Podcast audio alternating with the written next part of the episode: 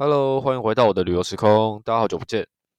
今天呢，有一个非常特别的一个主题哦，要来跟大家做分享。其实你说它是一个主题吗？它比较偏向是一个故事，对。但这一类的东西，其实是我非常非常喜欢的。如果大家大家知道我一开始录 Podcast 的目的跟初衷，其实就是因为我希望说，把我听到的一些故事，然后借由这个平台去传送给更多人，让更多人都知道这些故事，让这些美跟这些故事继续的传递下去。对，这是我这个 podcast 一开始开主要的目的。那从台东开始，其实真正有有办法达成这样的集数不多，因为大部分的集数我都是拿去跟大家介绍一些景点，那顶多就是从景点那边去看到一些东西，然后讲一些我的想法，这样比较少是因为借有一个故事，然后去找有啦，比较少，就像是那个去捡捡蓝宝石那个，确实是因为故事的关系。对，那来到宜兰之后。这个这个故事啊，跟它发生的地方，其实我觉得对我来说是一种一种冲击哦，因为是让我有一个新的一个想法。那为什么这么特别呢？等下今天在在今天的这个节目里面会来跟大家做一下分享。好，这也是我这一阵子其实应该是说一直以来我想做的事情，但是我都做不到。那也也也其实也是非常的开心哦，就是听到这个故事之后，然后我实际去走访。就是去照着故事的点，然后去去走访到那个地方去体验一下那种感觉，之后有了一些自己的一个体悟跟想法。那今天就借由这个频道这个节目来跟大家做一下分享。那是什么地方这么特别呢？其实它就是非常还算是蛮有名的一个景点啦。对，就是跑马古道，礁溪的跑马古道。那讲到跑马古道，大家会先想到什么呢？如果是我的话。我先想到它入口处的香肠薄，对，因为那香肠薄真的很好吃，很香哦。因为大家都知道我是在礁溪工作嘛，那我工作的饭店其实就是在往跑马古道的路上都会经过，每天都会经过。那不管我是上早班啊，或上晚班，就去上班的时候或下班的时候，经过香肠薄都非常的香，因为它永远都是大排长龙哦。所以如果说大家有 机会来要体验一下跑马古道的话，我觉得。上山前或下山之后买根香肠，我觉得会是一个还不错的一个体验。好，对啊，好，这是这是题外话。那今天就是要先来跟大家讲一下跑马古道这个故事。那既有故事，我再衍衍生出一些我自己的想法。哦，好，那我们就准备开始来讲故事喽。那一开始的话，就先快速的来跟大家介绍一下这个故事哦。这个故事的话，主要分成两个主角。第一个的话是一只一只陆龟，对，陆地的陆乌龟，龟一只陆龟，然后再搭上。这边的一个特有的动物就是台湾蓝雀，它所有的故事的主角就是这两个，然后再加上一只应该是海鸥还是麻雀吧，我忘记了。对，反正主要的主角有这三个。对，那地点的话很妙，地点的话就是跑马古道，它是主要故事发生的一个场景跟地点。那第二个的话是外澳海滩。对，其实这故事的组成结构非常的简单哦，它主要就是这两个场景，然后再加上三种动物，然后其中中间提到雪穗，其实就这样。好，那开始跟大家讲这个故事，但我是觉得故事还蛮生动的啦，对，所以听完之后才会觉得，嗯，蛮有蛮有一些想法跟感触，想要去看看。好，那就开始讲故事，废话不多说吼。好，一开始主要主要的话是这只陆龟啊，它是长时间待在就是跑马古道这座山这边，对，这是一只诶，因为陆龟它的移动速度比较缓慢嘛，它基本上它的活动范围比较局限，它都是一直栖息在这个地方。那蓝雀的话则不同，蓝雀的话，它随着季节啊，在故事里面是这样写的啊，实际上是怎样我不知道。反正故事里面的写的蓝雀就是它随着季节会四处的，就像候鸟迁徙一样，会这样飞来飞去换地方。所以它的一个的见识比较一个比较浅薄，那另外一个的见识就比较广一些。对，那有有一年呢，当这头这头陆龟，它每每天都会在一个平台上面晒太阳，然后看着龟山岛，这样就它有一个平台可以遥望龟山岛。陆龟非常喜欢这边哦，在这边晒太阳跟眺望远方的美景。那有一天有一有一只蓝雀飞过来，然后停在陆龟的壳上，对，然后我们就从反正就变成是一个无话不谈的好朋友。陆龟会跟蓝雀分享他在这边活了这么多年的一些经验跟遇到的一些趣事。那蓝雀也一样哦，他把它飞来飞去，然后在每个地方看到不同的见闻啊，不同有不同的一些东西，听完之后他来跟陆龟做分享。这是他们的相处模式啊，对我觉得个人觉得非常的有趣哦。对，好，那接着接着就是有有一次他们在探探讨一个东西，就蓝雀有跟陆龟提到说，就是在我们跑马古道北侧一些的山区吧，最近出现了一个一个洞一个洞一个洞的东西。对，好，那这个东西其实讲白一点就是雪穗啦。对，陆龟陆龟就觉得，诶，他在这边生活这么久啊，都不知道有这个东西，他当然不相信。他们就约好说，那明年他们就一起过去看看。这样，好，那故事都是这样啦。就当你约定好之后，后面就就是会发生一些事情，这个故事才会有趣。对，果然隔年到了他们相约的时间，就是候鸟它迁徙的季节到了，但蓝雀却迟迟没有出现，而陆龟却依旧在平台上等着它。那等了一段时间之后，陆龟就开始思索说，为什么蓝雀都没有回来？是不是他自己做错了什么？还是蓝雀发生了什么事情？为什么会没有回来呢？他如果很伤心哦，因为他在这边活了这么久，那难得遇到一个这么知心的朋友，那就突然不见了，那陆龟非常的着急哦。那着急之余，他就想到他们曾经啊，在这个平台上，要跟蓝雀提到过龟山岛的事情。他说他很想要到外海滩去看一看。那蓝雀也答应说有一天他们要一起去。然后如果说他们，因为其实龟山岛在宜兰的话，它又是你从很多地方海岸线往外面看，第一个映入眼帘的，就是龟山岛，所以他们就是路过就想说，哎，有没有可能蓝雀迷路了？对，那他就到离龟山岛最近的地方去等他，那就是外澳海滩，所以路过就开始走，开始爬。对，那大家要知道乌龟行动非常的缓慢，然后从跑马古道礁溪一直到外澳海滩，他不知道移动了多少个昼夜，经过多少的风吹日晒雨淋，他终于到达了外澳海滩。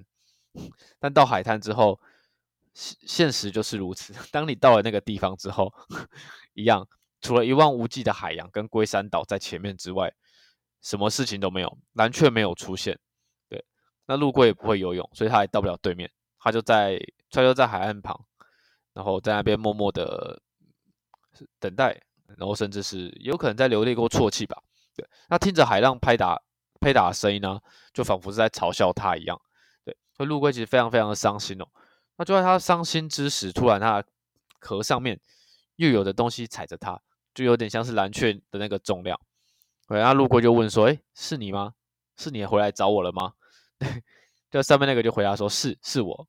你怎么跑来这里了？”好，就好了。那那个当然不是蓝雀，它只是一只麻雀而已。对，就是刚好经过，然后看到这个东西，它就停在这里这样。那当然，陆龟因为毕竟他们相处了这么多年，他一下就知道，就知道不是他。就知道不是这个蓝雀，对，所以他他后面也就不再多打理这只麻雀，直到直到后面啊，因为麻雀就是不停的在关心他嘛，他还是决定把这个故事告诉他，对，那麻雀听完之后其实也非常的感动，跟觉得说想要帮忙哦，所以他就飞走，那一路上去寻找着蓝雀，试图要把这件事情陆龟在等他这件事情告诉蓝雀，对，那陆龟也就慢慢的从威海滩再回到彭马古道，然后一直在那个。眺望的平台那边等着蓝雀。那故事的最后，其实我忘记了。对，因为这故事那个时候看看太快了，我后面我真的忘记它的结局是什么。那也就留一个开放式的结局给大家自己去做思考啦。对，这样讲故事好像有点不太尽责哦。那我的印象，我印象中蓝雀好像是有回来了。我对我的印象是这样，但我个人比较偏向的结局啊，自己如果我自己是作者的话，我我的结局我会比较偏向就是就这样结束，对，因为我是觉得蓝雀不会回来了，我不我真的忘记了，这有有机会再跟大家去 去补一下这个故事的结尾，就留给大家自己一个开放式的结局啦。对，那我个人是喜欢比较悲壮的结局，就是蓝雀就跟陆龟从此就就再也没有联系了，哦，这是我自己的一个。的一个想法跟偏好的版本，那其实看听完这个故事之后，哇，感触当然感触真的很深呢。因为之前很很常很喜欢看一些电影嘛，那电影里面其实也也很常是这样。有我记得之前有看过一个电影，但我也忘记它名字，对不起，这脑脑袋有点衰落。他是在写写金门的一个故事，是一个金门的男生跟一个台湾到金门去玩的女生，他们在金门发生的一些故事。这样，那男生一样很痴情，对，然后女生。我忘记女生后面是怎样，反正就是发生了一些事情，他没有办法再回金门，但那个男生还是一直痴痴的在那边等待她，这样，那就跟这个故事其实我觉得有点有点不谋而合哦。对，很多故事其实大概就是这样子写出来的，就是男女主角的互换啦。那这个故事让我觉得非常厉害的是，他把一些有关于宜兰的那个元素都写在里面，哇，这真的太厉害了，真的太厉害，这是我一直想做但做不到的事情。对，那他把那个你看，像是台湾蓝雀、龟山岛、跑马古道都写进去。那你说为什么他写了一头一只陆龟？陆龟这个这个点我就没有要没有没有 get 到了。但他把大部分的那个元素都写在里面，对，然后把它写成一个有关于宜兰的跑马古道的一个故事，就让就勾起了我去走访这些景点的一个兴趣哦。然后也是让我觉得说，哎，如果之后我要想要写，因为我后面有一个五峰旗的故事正在创作中，对，让我想说，哎，是不是应该要加一些元元素进去，让我嗯获得了一些灵感。这等下最后面我再跟大家分享，对，可以大家可以慢慢期待。好，那接着今天主要是来跟大家聊那个，就故事我们听完了嘛，那接着我们就是聊我们实际去走访古道跟外澳海滩的一些心得。好，那先讲古道，古道的话其实没有到太难走，一开始我以为来回要六个小时。对，但实际上我们真的去了来回，大概只花三个小时，其实非常的快。不过因为只花三个小时，我们其实也是有点有点偷吃步了。就是我们的起点，我们从我们是从南侧的那个路口处走到北侧，就是从礁溪走到那算是哪里？平林吗？就走到从头城，当你走到最上面北侧的话，你一一面就是新北市，一面就是头城，就宜兰跟新北的交界啦。走上去其实蛮有成就感，那为什么说偷吃步呢？我们从南侧那边呢，我们是先骑摩托车骑到它的，走到其他的路口，就中间省了一段，省了从路口走到香肠坡这一段。对啊，那一段保守估计应该走个二十到三十分钟，应该要吧？但前面其实蛮长的。那么骑摩托车其实是真的省了一些时间。我们等于从路口处就开始走了。对，那这个古道为什么让我觉得有兴趣？第一个，除了它的故事吸引我之外，在是它路上时不时就会有一些蛮妙的一些庙宇。那为什么说这些庙宇比较特别呢？还有一些就只是用石头搭成的，那你经过之后看起来就会觉得特别的有一种仪式感。那大家如果知道在爬山啊，就是古时候原住民他们或者是一些先民的一些拜拜的一些习俗，就可能就是在对石头啊，然后磨成一些，就是用石头雕塑成一些那个神神像的图案，对，然后就借此把它。当神明做供奉这样，或者像我之前去爬山，很常做的一件事，就是如果说我同行有人有抽烟呐，就会想跟他们借一根烟放在地上，这样，对，就当做是请先人抽烟这样，也当做是一种敬敬畏啦，对。好，就是古道的话，主要我把它拆成三部分来跟大家做分享。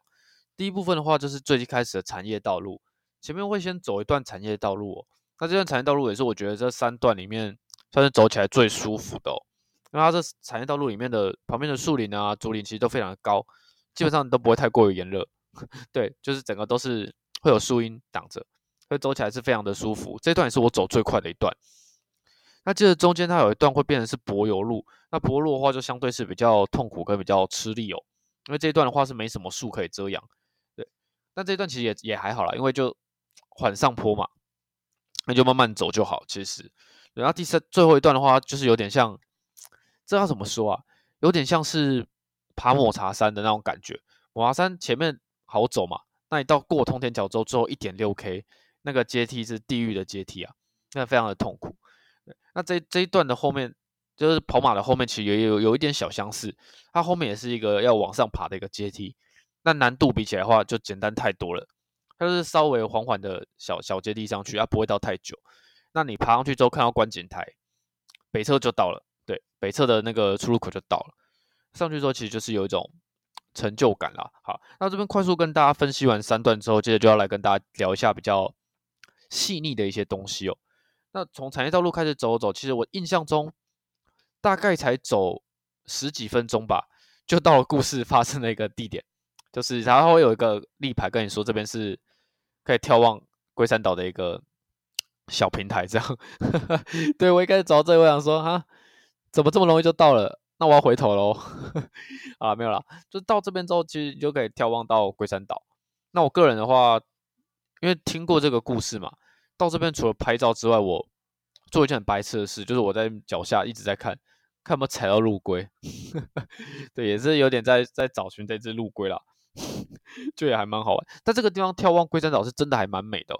然后还有眺望南洋平原，这我觉得非常的、非常的一个特别的一个地方。对，那接着继续往里面走，会经过一个水潭。这个水潭的话非常的清澈，然后我是觉得夏天的话来这边戏水应该是 OK 啦，主要是水量不要到太多，我觉得在这边泡个脚啊玩水，我觉得应该是 OK 的。对，不过这边是没有没有救生员，所以如果要来这边戏水的话，大家也是要自己注意安全。那有放告示牌啊，就是危险的告示牌这样。对，那至于能不能下水，我其实没有很注意，所以大家如果有机会来的话，再再留意看看。那接着这边就。主要的，因为中间柏油路那段其实没没什么特别可以跟大家讲的啦，它就是一路上景色相对比较单调，对，所以我觉得建议您去，如果是真的有机会要去跑马古道的话，还是可以就找个朋友，一路上你们就这样嘻嘻哈哈聊天，然后看看风景，很快就到山顶。但如果你自己一个人去的话，它又是会会是一种不同的感觉哦，因为它中间的景色其实大同小异，就让人觉得有一种。那怎么讲啊？有一种麻木的感觉，有点被麻痹了。因为东西东西都一样，走起来可能相对就会更更加的疲惫一些。对，但这个是有点像是你在平常在工作一样，你每天工作都是如果都是一直一样的东西，一直来一直来一直来，久了之后你会有点麻痹了。对啊，我自己不知道自己在讲什么。好，那主要主要这个跑马古道的话，就跟大家聊到这边，因为基本上它是一一条难难易度算是还蛮容易的一个步道。所以我会建议大家，如果有机会，真的可以去挑战看看，去走看看，然后顺便就听完这个故事之后，看有没有机会在跑马古道也有一些自己的一些体悟啊，跟一种心境上的转折。对，这也是我希望大家听完故事之后 能够得到的一些东西啦。好，接着讲到这个故事第二个的发生地方就是外澳海滩。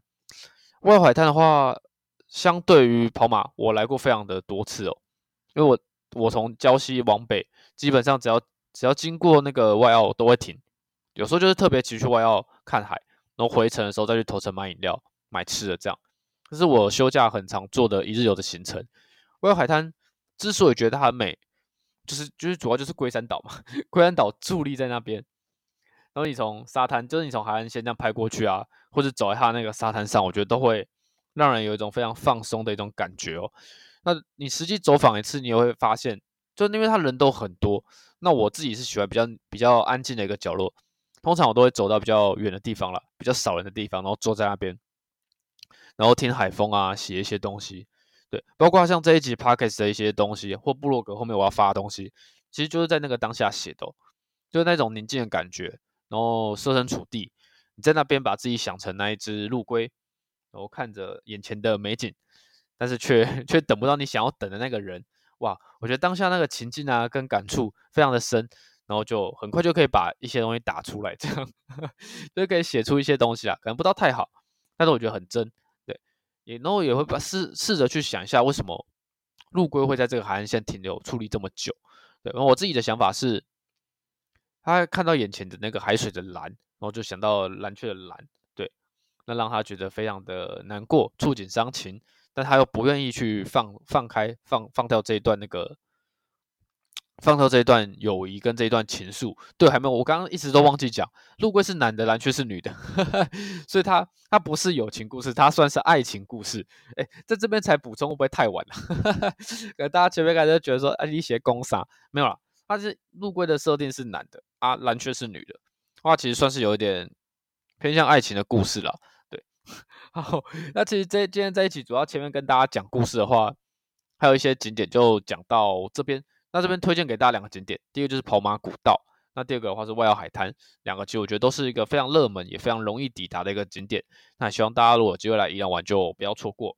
那最后面呢，想要来跟大家分享一个，就是借借由这个故事啊，让我自己最近有一些体悟，还有自己最近在做的一些事情。为什么 Podcast 更新？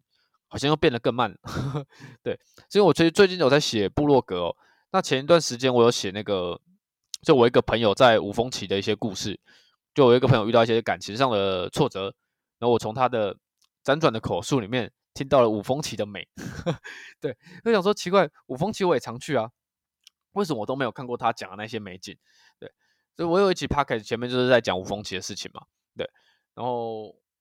部落格里面也写了蛮多有关于五峰旗的东西，但我想要把它写成一个大的一个续集，就像这个故事一样，既有一个故事，然后去延伸，然后把它写的比较多一点，比较详尽一点。